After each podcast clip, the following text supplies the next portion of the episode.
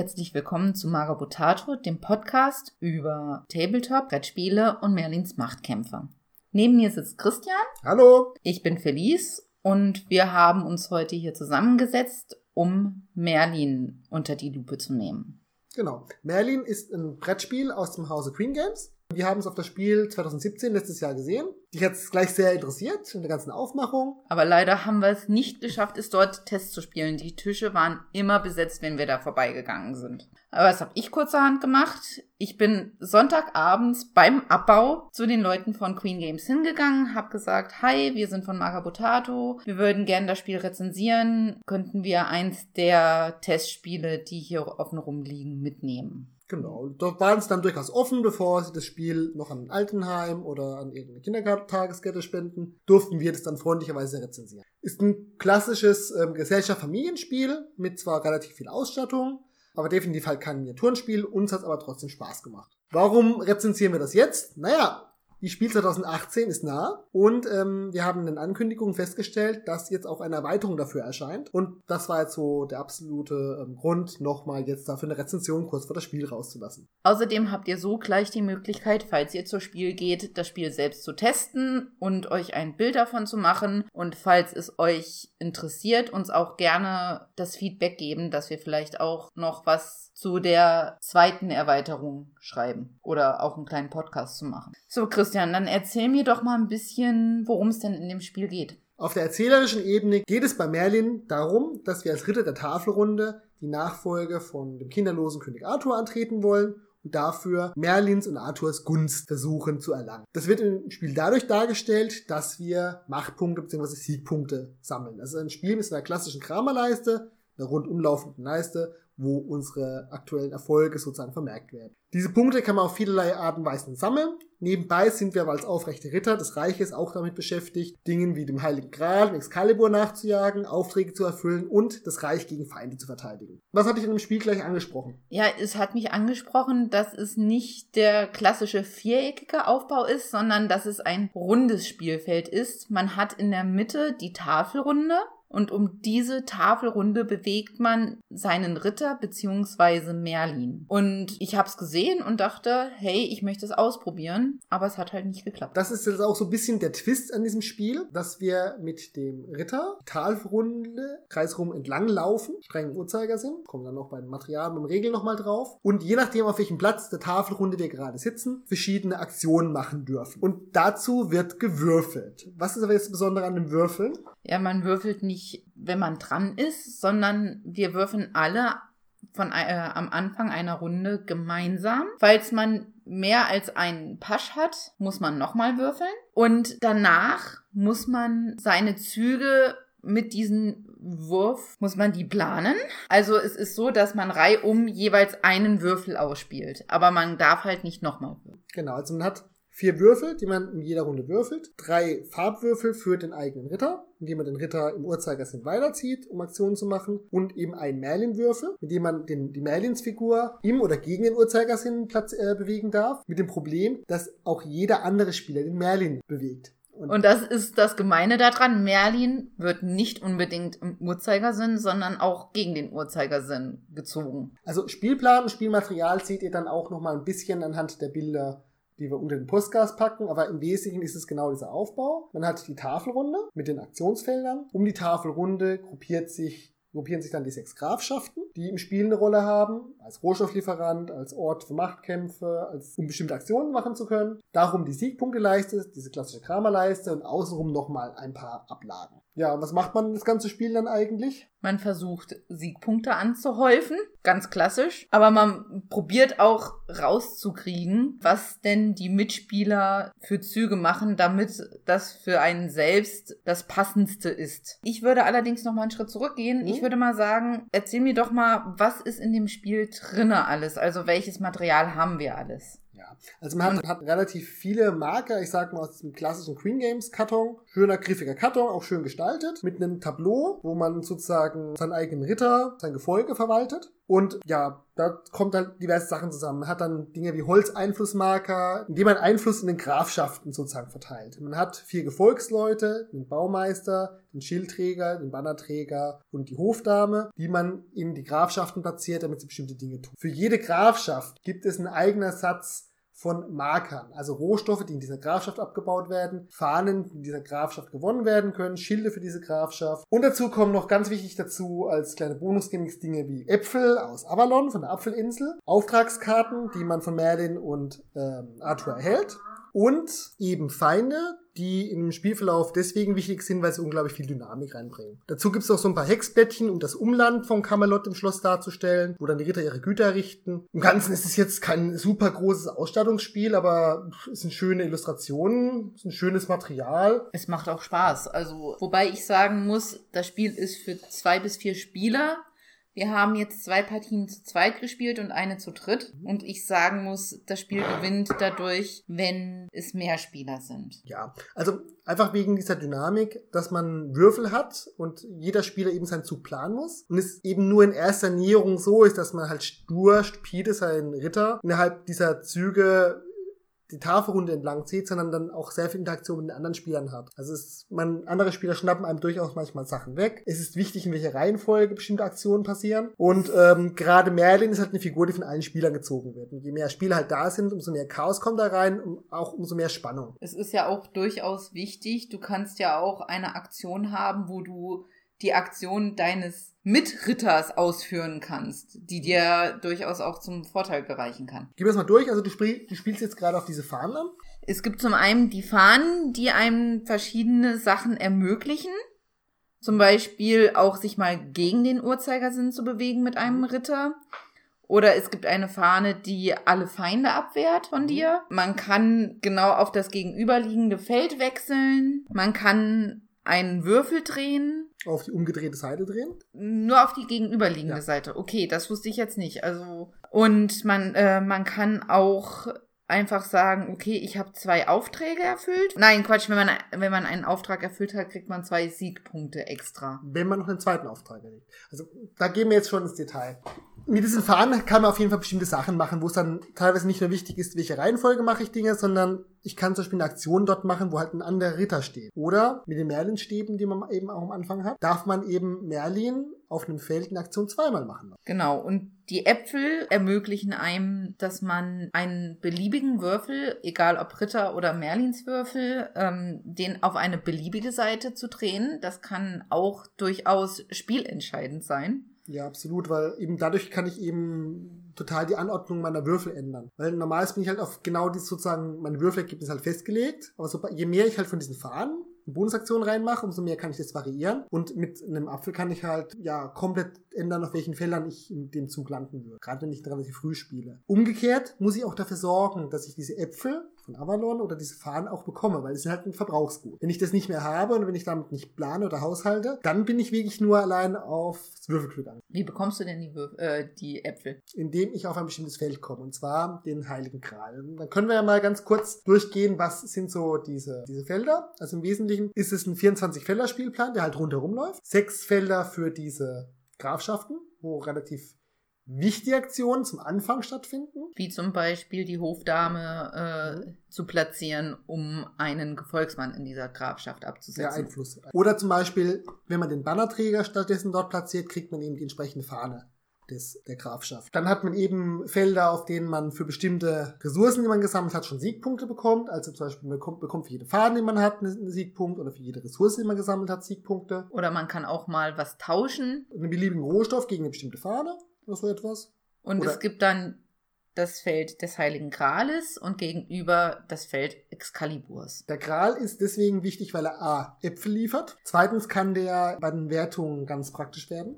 Ja, es kann ja passieren, dass in einer Grafschaft der gleiche Einfluss herrscht und da ist dann der Matchbreaker der Heilige Gral. Genau. Und Excalibur Oder kann er sein. als das magische Schwert hilft eben dabei, Feinde abzuwehren, was auch relativ wichtig ist. Und wer Excalibur trägt, ist sozusagen gerade Verteidiger des Reiches und kriegt Bonuspunkte, wenn es ihm gelingt, ähm, alle Feinde abzuwehren. Genau. Allerdings kann es auch sein, dass es halt keine Bonuspunkte äh, gibt, wenn man nicht alle Feinde abgewehrt hat. Mhm. Es muss schon so sein, dass du deine drei Feinde abgewehrt hast, bevor du äh, Bonuspunkte bekommst. Dann fehlen uns noch im Prinzip zwei Sorten Felder. Die einen sind die sogenannten Baufelder. Mit denen kann man dann ein Rittergut im Umland errichten, was sehr wichtig sein kann, aber auch recht unwichtig werden kann. Können wir gleich drauf eingehen. Und dann hat man noch so bestimmte Einflussdinge. Und zwar jeder Grafschaft, in der man Einfluss hat, darf man mit den Feldern eine bestimmte Ressource nehmen. Also entweder ähm, Baustoff oder ein Schild oder eben entsprechende Fahne. Sprich, es hilft also auch in möglichst allen Grafschaften zumindest ein bisschen Einfluss zu haben.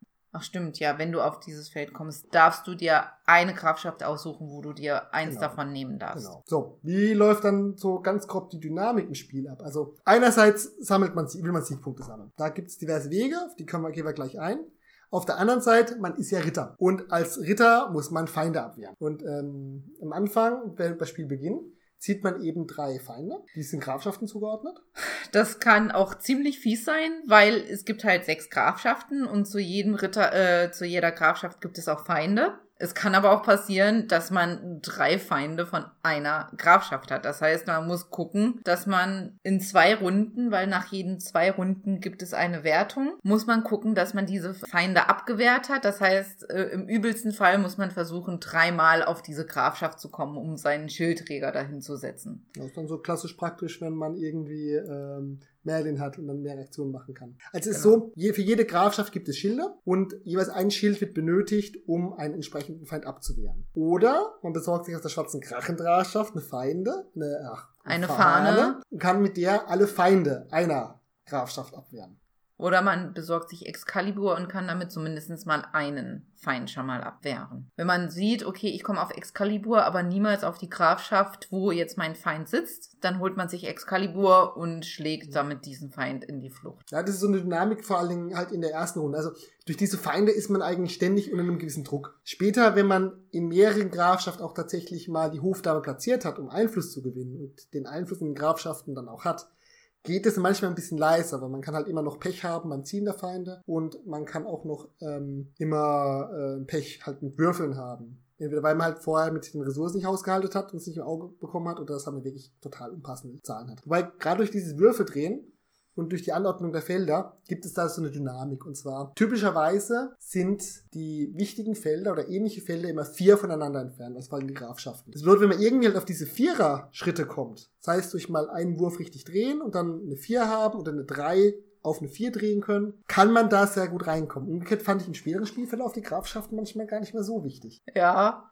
vor allen Dingen dann, wenn man den Kral sich holt und dann äh, denkt man, juhu, ich habe ihn. Und dann kommt jemand und sagt, ha, Pustekuchen, gib ihn sofort wieder zurück. Ja, das ist dann so diese ganz besondere Fiesigkeit. Der Kral und Excalibur sind auf dem Spielplan genau gegenüberliegende Felder. Bekannt, wie wir gerade erwähnt haben, gibt es eine Fahne, mit der man sozusagen dann die Akt äh, seinen Ritter auf, wenn man gezogen hat, auf die gegenüberliegende Seite der Tafelrunde setzt. Und dann kann das ein ganz schönes Hin- und Hergespringe zwischen und Excalibur geben. Kann es, genau. Aber wir haben noch eine ganz wichtige Sache vergessen, die du so absolut gemeistert hast. Aufträge. Ja, es gibt im Spiel Aufträge, man hat immer drei auf der Hand und ähm, man darf pro Runde einen Auftrag erledigen. Ich glaube, es gibt die leichten Aufträge, die geben zwei Sieg, äh, nur einen?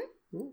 Einen Siegpunkt, dann gibt es die mittelschweren, die äh, dafür gibt's zwei und dann gibt's die schweren Aufträge, dafür gibt's dann drei Siegpunkte, sofort, sobald man die erledigt hat. Wie muss man sich so einen Auftrag vorstellen? Das kann zum Beispiel so sein, ein leichter wäre, platziere zwei Gefolgsleute in Grafschaften. Also Genau, zwei beliebige in einer Grafschaft oder in irgendeiner Grafschaft. In irgendeiner Grafschaft kann es auch mal sein.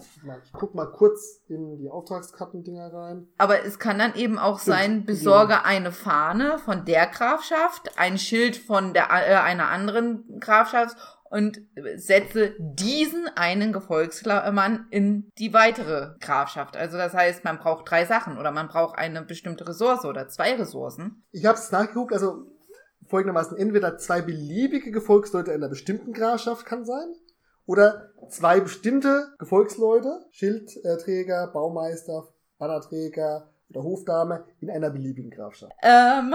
Also sie ist sehr gut im Aufträge spielen. Das, dadurch hat sie mich in der letzten Runde sehr, sehr lang gemacht. Auch dadurch, dass ich immer Excalibur und äh, den Kral mir immer wieder geschnappt habe. Ja, den Er Kreis hat- letztens sehr strategisch geschnappt.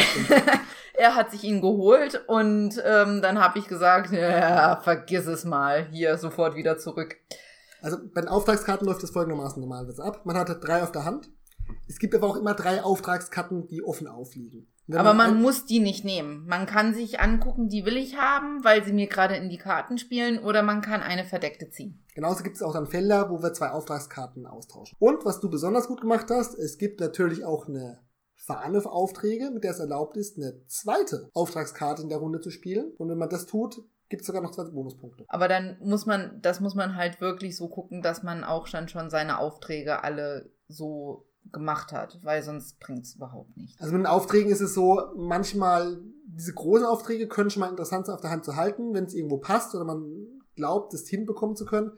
Manchmal hat man aber auch über Runden einen Einzelauftrag auf der Hand und kriegt ihn ver ums Verrecken nicht weg. Es ist halt so. Also es, aber dafür hat man ja drei Aufträge und das ist ja dann auch okay. Mhm. Was jetzt noch interessant ist, wir haben ja auch die Merlin-Stäbe, die einem zum einen, wie schon gesagt, ermöglichen, dass man eine Aktion Merlins noch einmal ausführt. Aber was passiert denn, wenn du jetzt die Merlin-Stäbe alle zusammen bis zum Ende der sechsten Runde dir aufhebst? Ja gut, die bringen halt noch ein paar extra, extra Punkte. Ich glaube, pro Merlin-Stab, wenn du alle hast, äh, gibt es drei, also neun Punkte insgesamt. Meistens zwei. Aber gut, also es kriegt nochmal ein paar Siegpunkte. Für so einen richtig fetten Punkt wird es sich nicht rentieren, die aufzusparen, aber das kann schon mal ein Faktor sein. Also man wirft sie ja nicht weg. Ja, man überlegt sich schon sehr gut, wofür man sie nimmt. Aber ich persönlich habe die Erfahrung gemacht, dass die Merlin-Stäbe meistens sinnvoller sind, sie auszuspielen, als sie aufzuheben. Gleich auch für die Äpfel. Ja. Also Äpfel sind eine sehr, sehr wichtige Ressource, weil man damit eben einen eigenen Würfel auf eine beliebige Seite drehen kann. Also total wichtig, um so Zufallsfaktoren entgegenzuwirken. Aber man sollte es halt auch nicht rausholzen, weil man kann halt immer mal einen sehr schlechten Würfelwurf haben, wo so gar nichts zusammenpasst. Und so leicht bekommt man halt auch Äpfel nicht nach.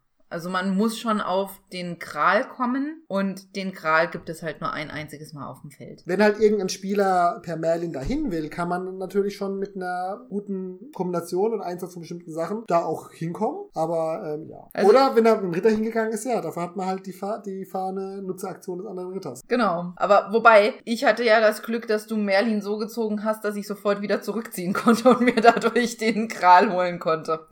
Ja, hat der mir aber auch gewisse Vorteile gebracht. Aber ja, ja, Ja. ja. Der Gral ist nicht alles. Der Kral ist nicht alles, aber er kann schon gut helfen. Das muss man schon sagen. Also im ersten Spiel, was wir gespielt haben, da hätte ich dich ja steinigen können. Da habe ich auf Umland gespielt, um ein Rittergut zu errichten. Und da hast du dann einen Apfel genutzt und hast mir das Rittergut vor der Nase Ja, weggeschnappt. also das müssen wir jetzt erklären.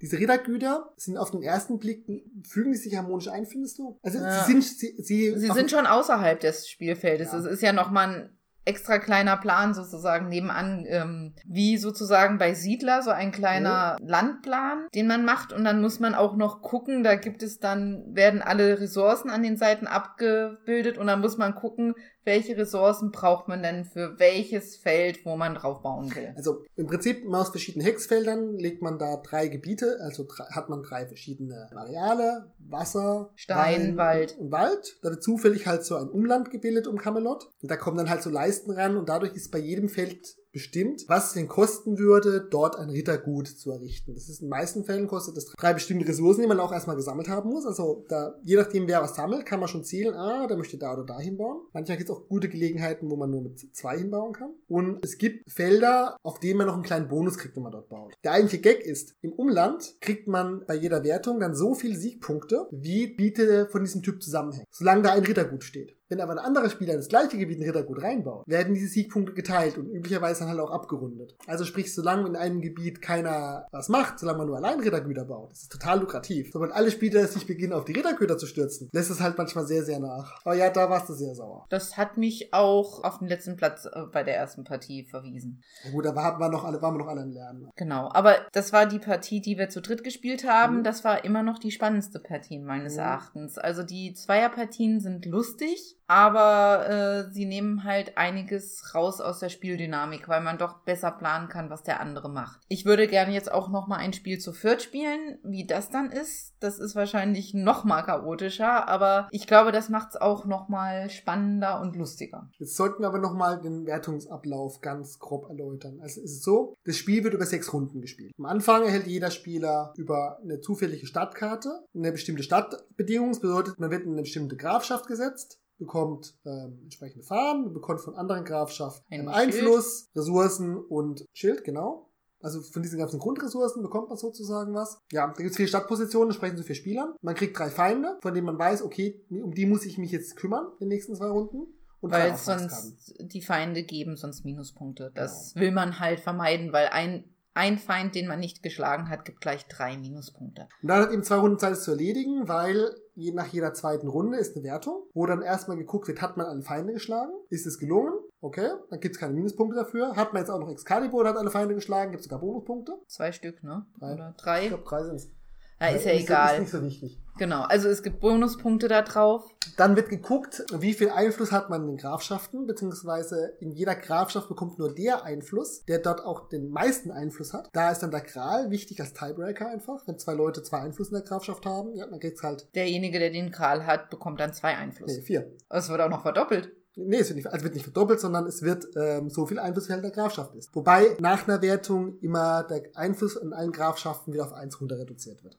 Also man kann kein, man kann nicht aus der Grafschaft rausgeworfen werden, aber man kann ähm, sehr wohl dadurch, wenn man alle Eier eher in einen, einen Haufen wirft, halt wieder viel Einfluss zurück auf die Hand. Einfluss wird dann verteilt, genau, Rittergüter werden überprüft, ähm, noch so ein paar Kleinigkeiten und dann geht wieder die nächste Runde los. Also in diesen Wertungen bekommt man schon einiges an Punkten, gerade über die ähm, über die Grafschaften und das Umland. Aber man hat halt auch noch zwischendurch sehr sehr viel Wertungen, die man macht halt durch diese Einflusskarten. Gut, äh, Quatsch, Einflusskarten, Auftragskarten. Das sind halt kann jede Runde können das ein bis drei sein, wenn man noch die entsprechende Karte spielt. Ja, nochmal das gleiche und zwei Bonuspunkte drauf. Und es gibt halt auch Felder, mit denen man dann entsprechend werten kann. So alle Schilde, die man hat. Ja, wobei ich da immer nicht das Gefühl hatte, dass das so viel gebracht hat. Also diese Zwischenwertungen nach den zwei äh, jeweils zwei Runden waren schon die, die die meisten Punkte gebracht haben. Wirklich wichtig war dabei der Einfluss, aber die Ein Auftragskarten sind da nicht zu verachten. Also wenn man schafft, jede Runde eine Auftragskarte und das am besten noch eine große Auftragskarte zu spielen, dann kriegt man schon echt viele Punkte Da zusammen. müssen wir jetzt nochmal genauer sein. Nicht einfach nur jede Runde, wo gewertet wird, sondern jeden Zug. Also jedes Mal, wenn man einen Würfel einsetzt, um die Figur zu ziehen, darf man irgendwann währenddessen eine, eine Auftragskarte ausspielen. Also weil immer nur eine, wenn man nicht die entsprechende Fahne spielt. Das heißt, man kann pro Runde vier Aufträge erfüllen.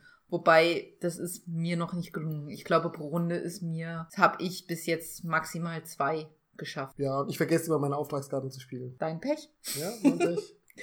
Die Auftragskarten sind meines Erachtens schon was, äh, was Wichtiges. Mhm. Ich habe halt von Anfang, am Anfang gerne so diese Taktik gemacht, okay, guck, dass du möglichst viel von den Grafschaften Einfluss hat, weil erstens ist es eine stetige Punktequelle und zweitens kannst du dann halt auch mal was verschieben, du kommst bestimmte Sachen leichter, also möglichst überall mitmischen können. Ja, dann hat Felice ihren Gral gehabt, die hatte auch dann überall einen Einfluss, das bedeutet, sie hat halt in den ganzen Grafschaften plötzlich mal den Einfluss geholt. Dann begann das große Wettlaufen um den Gral. Oder man muss halt noch, noch mal die Hofdame irgendwie dahin bringen, um da noch mal einen Einflussmarker reinzusetzen.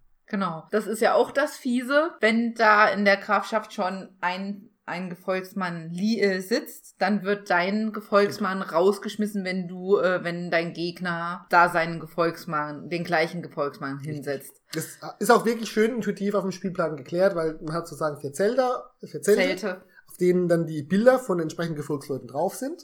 Und auf jedem Zelt kann halt immer nur einer stehen. Stimmt, das ist nämlich auch noch ein Punkt. Für jeden Gefolgsmann, den ich irgendwo in der Provinz, also in der Grafschaft stehen habe, Gibt's auch einen Siegespunkt. Da Das gibt's aber für jeden nur einen Siegespunkt. Das heißt, man kann insgesamt vier Siegespunkte von seinen Gefolgsleuten kriegen. Ist natürlich echt bitter, wenn man sie alle verteilt hat und dann gerade kurz vor Rundenende, vor Wertungsanfang, ähm, zwei rausgeschmissen bekommt. Nicht wahr, Christian? Kommt vor. Es gibt aber dann auch so schöne Felder, mit denen man kann man zum Beispiel einen Gefolgsmann in der Provinz weiter bewegen und. Es ist schon alles, es ist schon ein sehr komplexes Spiel. Ja, das ist, das ist genau der richtige Ausdruck. Es ist ein komplexes Spiel. Es wird also auch erst ab 14 Jahren empfohlen. Es ist aber kein kompliziertes Spiel. Nee, kompliziert ist es nicht, aber komplex. Es ist aber auch nicht äh, hard to learn, easy to master. Nein, easy, easy to learn, hard to master. Findest du? Also ich finde, die Grundlagen nennt man leicht, aber wir haben jetzt noch nicht so das Ding gehabt, wo ähm, wir so weit durchgestiegen sind, dass wir wirklich planen. Also ich gucke mir zwar schon an, was Felice gewürfelt hat, was meine eigenen Würfel sind, versuche da meine Muster zu arrangieren, aber auch ich werde noch manchmal böse überrascht. Also ich finde, es sind doch einiges an Regeln, die man beachten muss. Deshalb, die Grundregeln sind leicht, aber es gibt sehr viel, was man, ähm, was man beachten muss dann nebenbei. Gut, okay, das, das ist, was ich eben meine. Es ist nicht kompliziert, aber es ist komplex. Also die Regeln sind eigentlich sehr einfach. Benutze einen Würfel, bewege deinen Ritter, führe die Aktion von dem Feld aus. Wenn du die Aktion nicht ausführen willst, führst du halt nicht aus, aber bewegen musst du. Aber das ist halt nicht der Spielverlauf. Der Spielverlauf ist halt tatsächlich zu planen, welche Aktionen machen welche Reihenfolge Sinn. Wie komme ich an Siegpunkte? Was macht mein Gegner? Wie verhindere ich, dass der das macht? Und wie benutze ich halt meine Ressourcen, die ich habe, Äpfel, Fahnen und so weiter und so fort, um aus diesem zufälligen Würfelwurf tatsächlich sowas wie einen Plan, eine Strategie zu machen. Wie gut findest du das Spiel planbar? Es ist planbar, aber dadurch, dass man nie ganz genau weiß, was der Mitspieler macht, ist es durchaus nach jedem, nach jedem Zug neu planen. Also nach jedem Würfelwurf, so meinst du, oder? Nein, nein, nach jedem Zug. okay. Ich, ich lege meinen Würfel weg. Ich habe darauf spekuliert, dass du jetzt äh, den und den Würfel nimmst. Du nimmst einen anderen Mhm. und dann ist damit äh, meine Sache weg. Beziehungsweise es ist ja in der Hinsicht, man kann zu drei Vierteln kann man das Spiel gut planen, weil du deinen Ritter einfach ziehst. Die unberechenbare äh, Faktotum ist halt ähm, Merlin, weil da musst du halt gucken, ziehe ich Merlin als erstes, dann kann ich's planen oder habe ich Pech und mein Mitspieler zielt Merlin doch nicht so, wie ich das möchte. Hm, Also, hm, da muss ich sagen, ging mir insgesamt ein bisschen anders. Zumindest, als wir zu zweit gespielt haben. Da finde ich, ist Merlin relativ einfach planbar, solange du kein Apfel ins Spiel bringst, klar. Das, da, Äpfel können alles durcheinander werfen, weil dann ändert sich der Würfelwurf. Aber da kann ich eben genau sagen, okay, versuche ich als erster oder als zweiter Merlin zu ziehen. Kommt einfach manchmal drauf an, okay, brauche ich diese Aktionen früher oder später. Mit den eigenen Würfelwürfen, was du mit deinen, was du mit deinen eigenen Würfeln machst, ist für mich in den seltensten Fällen wirklich interessant. Außer ich habe halt diese Aktion, ähm, benutze ich die Aktion des anderen. Dann kann man so ein bisschen drauf lauern. Mit mehr Spielern, ja, geht noch ein bisschen durcheinander. Aber so diesen eigenen Zug, ich finde den ganz gut planbar. Aber du kannst dich halt nicht drauf verlassen. In der Hinsicht halt, die Runde, die siehst du am Anfang. Du hast auch, manchmal hast einfach nur Pech in der Hand und hast einen Würfelwurf. Aber du weißt halt nicht genau, was ist nächste Runde. Und das finde ich macht das Spiel insgesamt schlecht planbar, aber ich finde halt trotzdem spaßig. Weil ich finde, am Anfang musst du halt drauf gucken, sammle Ressourcen, dass du auf spätere Runden vorbereitet bist, dass du diesen Zufall ausgleichen kannst. Und guck, dass du möglichst viele Optionen hast. Und dann kannst du gucken, okay, wie nutze ich es aus. Es ist nicht so das Spiel, glaube ich, für Strategen, die sagen wollten, ich habe diese Strategie, ich will diesmal diesmal das fahren, sondern eher für Opportunisten, oder? Mm, Jein, also du kannst ja durchaus pro Runde Strategie äh, Mhm. einbringen, aber es ist jetzt nicht dieses Spiel, wo du sagen kannst, so, über das komplette Spiel fahre ich die und die Strategie, weil man durchaus auch mal seine Strategie schnell ändern muss. Also es kann sein, dass du einen Zug geplant hast und äh, du äh, du dann doch umschwenken solltest, schnell umschwenken solltest, weil dir eine Möglichkeit eröffnet wurde, die du vorher nicht eingeplant hast. Also sozusagen für Echtzeitstrategen was. Ja, es ist ein bisschen eher, ich würde ich würd sagen, es ist so ein bisschen ein Opportunisten-Taktikspiel. Nichtsdestotrotz, es ist ein komplexes, aber es ist ein Familienspiel. Aber eben erst für große Kinder. Ja, also unbedingt. Jetzt äh, ein, äh, unsere beiden äh, könnten damit noch überhaupt nichts anfangen. Also dafür wäre in so schönes Spielmaterial ist, ist ihnen auch zu abstrakt, weil es ist halt, ist halt alles halt 2D. Es ist eine schöne Illustration, durchgängigen Stil. Nicht so, dass man, wo Kinder davor stehen und sagen, oh ja, so super schön, sondern denen fällt dann vielleicht mal ein Bild auf von Merlin oder von einer, von einer Hofdame oder von einem Ritter. Und es im gesamten Spielablauf ist es schon, also es ist, ich finde, es ist, es ist schon abstrakt, weil klassisch abstrakte Punktwertung. Aber man kann es sich schon so vorstellen. So, okay, Machtkämpfe um Grafschaften, Anwesen haben, du bist anders Ritter, du musst halt auch für deinen König ins Feld ziehen, Feind abwehren, Verräter abwehren. Da finde ich, ist schon diese Artus-Thematik ganz gut getroffen, aber es ist jetzt kein, ja, wie man so sagt, es ist kein thematischer Trash, sondern es ist halt schon eher ein spielmechanisch getroffen. Ja, also wie du so schön sagen würdest, durchaus ein klassisches Eurogame.